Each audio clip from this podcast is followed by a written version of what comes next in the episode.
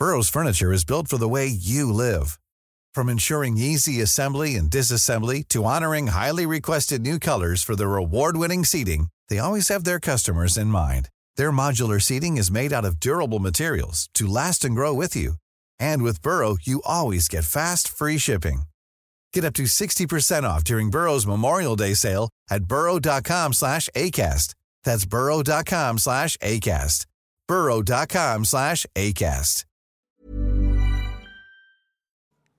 Realmente espero que la música de mis vecinos no se esté metiendo demasiado como lo hizo el sábado a las tres y media de la mañana cuando decidieron prestarle su casa a un amigo no solamente muy borracho, con borrachos yo puedo lidiar. Vivo en la colonia americana, uno de los barrios em, más amantes de lo ajeno en Guadalajara, pero más cool en el mundo según la revista Time. Fucking farsas. Ayer me atacó un ratón, grité. Nadie de mis vecinos vino a ayudarme. Esto no es cool.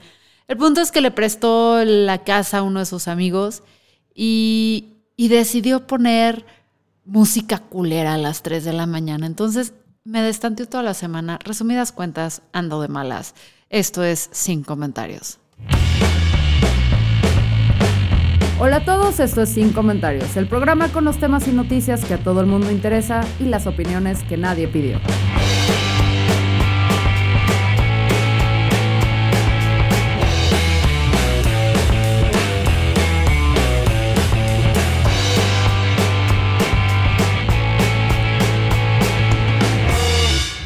Por fin, después de más de dos años de juicio, el hombre que le quitó la vida a Ingrid Escamilla fue condenado a 70 años de prisión, que es la pena máxima para feminicidio en la Ciudad de México. ¿Quién fue Ingrid Escamilla y por qué la sentencia para su agresor está siendo cubierta por toda la prensa en México? Ahí les va. Ingrid, de 25 años, era pareja de Eric Francisco, de 46. Y el 9 de febrero del 2020, después de una discusión, al señor se le hizo fácil quitarle la vida a cuchilladas. El asunto salió a los ojos de la opinión pública cuando la policía de la Ciudad de México filtró las imágenes del cuerpo de Ingrid acuchillado. Y lo peor fue que periódicos como Metro, Reforma y la prensa la utilizaron para dar la nota y, cómo no, obtener clics y publicidad. Esto logró una serie de protestas que iniciaron la conversación sobre cómo esas fotos tan sensibles debían ser manejadas con muchísima más responsabilidad. En aquel 2020, varias colectivas convocaron a que se publicaran fotos de paisajes u otras cosas agradables en las que se publicara con el hashtag nombre de Ingrid para que al buscarlo en Internet el algoritmo empujara esas otras imágenes en lugar de las de su cuerpo. Al cabo de un par de años, en marzo del 2022, se aprobaron modificaciones al Código Penal Federal para que cualquier persona que filtre o difunda este tipo de fotos pueda ser condenada hasta con 10 años de prisión. El día de la agresión, Eric le habló a su pareja para confesar lo que había hecho, y fue gracias a eso que ese mismo día la policía llegó a su casa. Lo encontró en el lugar del delito. Ahí estaba el cuerpo de Ingrid y él estaba, pero todo cubierto de sangre. La Fiscalía de la Ciudad de México logró que el juez a cargo encontrara culpable a Eric, o sea, no es para menos, ¿no? Y le diera la pena máxima, 70 años, la reparación del daño por poco más de 600 mil pesos y el reembolso de los gastos funerarios. Según los representantes de la familia de Ingrid, esta es una sentencia histórica porque es la primera vez que se le da la pena máxima a un feminicida. Y siguen diciendo que exageramos. La familia de Ingrid dice estar contenta con la sentencia, que no sé si es la palabra indicada, y que a pesar de eso, no se las, este, y que a pesar de que eso no se la regresa, por lo menos, por lo menos sienten que hubo algún tipo de justicia y se les dio lo que pedían.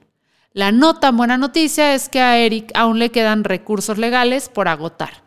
Entonces toca esperar a que todo el proceso de los últimos dos años y cachito esté bien hecho por parte de la fiscalía y el juez para que ese tipo no vaya a salir libre por un tecnicismo absurdo.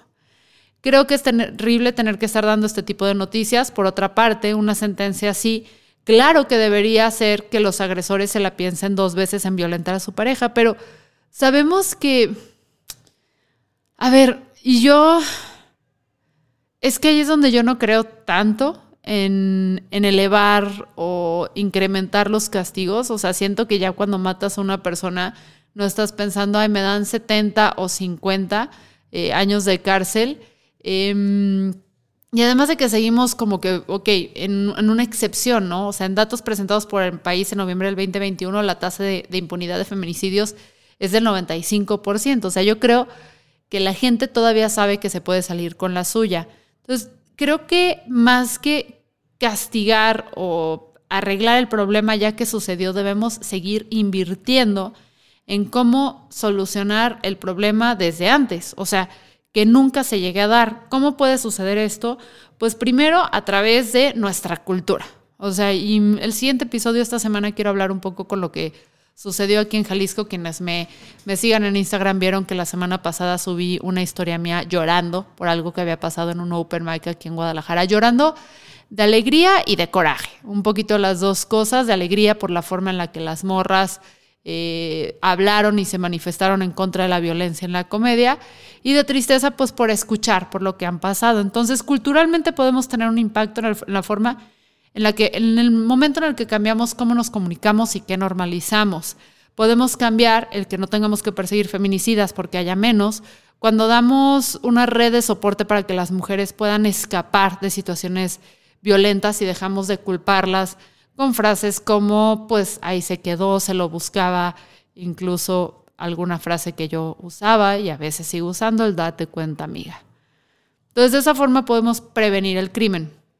Pero ya que sucede, pues ahora sí que la ley debe caer con todo, pero también dentro del caso de, de, esta, de este Ingrid hay algo muy interesante, nuestra responsabilidad como medios.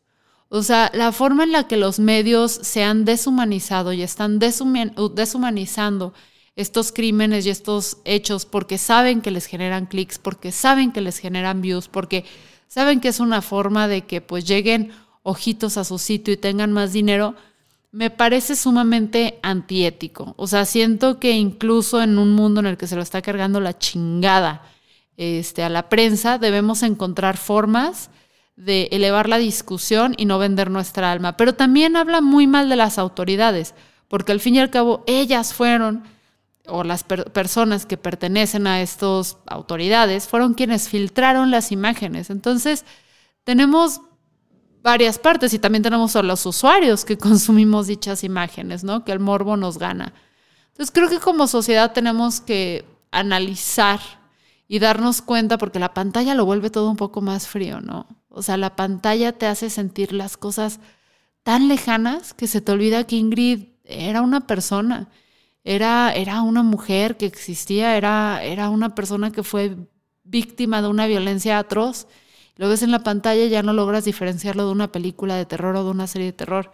Creo que es algo que vale la pena reflexionar porque yo no creo que ni la prensa, ni el gobierno o las instituciones vayan a cambiar, porque al fin y al cabo estas emanan eh, y viven en nuestra sociedad, nuestra cultura. Creo que ahí sí queda en nuestras manos dejar de consumir estas cosas y castigar, ¿no? O sea, yo no entiendo cómo hay gente que al día de hoy sigue consumiendo de estos tres periódicos Metro, Reforma, La Prensa. La Prensa no lo conozco mucho, Reforma sé que a veces saca cosas interesantes, pero Metro se forma y vive a partir de lucrar de, situaciones asquerosas y atroces y ruines y bajas y no entiendo por qué la gente lo sigue consumiendo.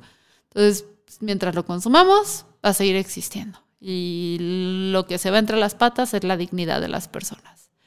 En fin, en la semana hablaremos de, más cositas interesantes, de Snoop Dogg y su nuevo disco de rap para niños.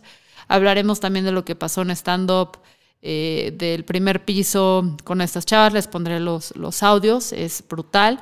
Y eh, nada, tenemos una semana bastante tranquila. Perdón si sueno cansada, pero estoy cansada. Por cierto, acabo de inaugurar mi, cuenta en Instagram, Lemomet, así como Dudet, pero Momet.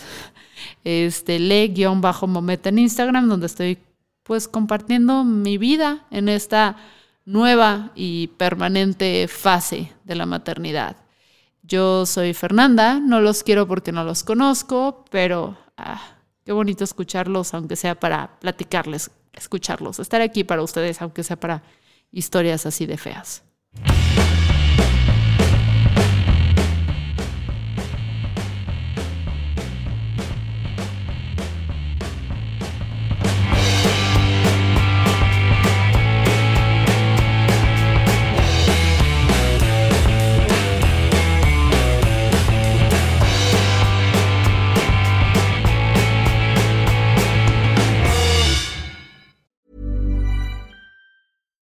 When you make decisions for your company, you look for the no-brainers. And if you have a lot of mailing to do, stamps.com is the ultimate no-brainer. It streamlines your processes to make your business more efficient, which makes you less busy. Mail checks, invoices, legal documents, and everything you need to keep your business running with stamps.com. Seamlessly connect with every major marketplace and shopping cart. Schedule package pickups and see your cheapest and fastest shipping options from different carriers. With rates up to 89% off USPS and UPS rates. And with the Stamps.com mobile app, you can take care of mailing and shipping wherever you are. Make the same no brainer decision as over 1 million other businesses with Stamps.com. Sign up with Code PROGRAM for a four week trial, plus free postage and a free digital scale. No long term commitments or contracts. That's stamps.com. Code program.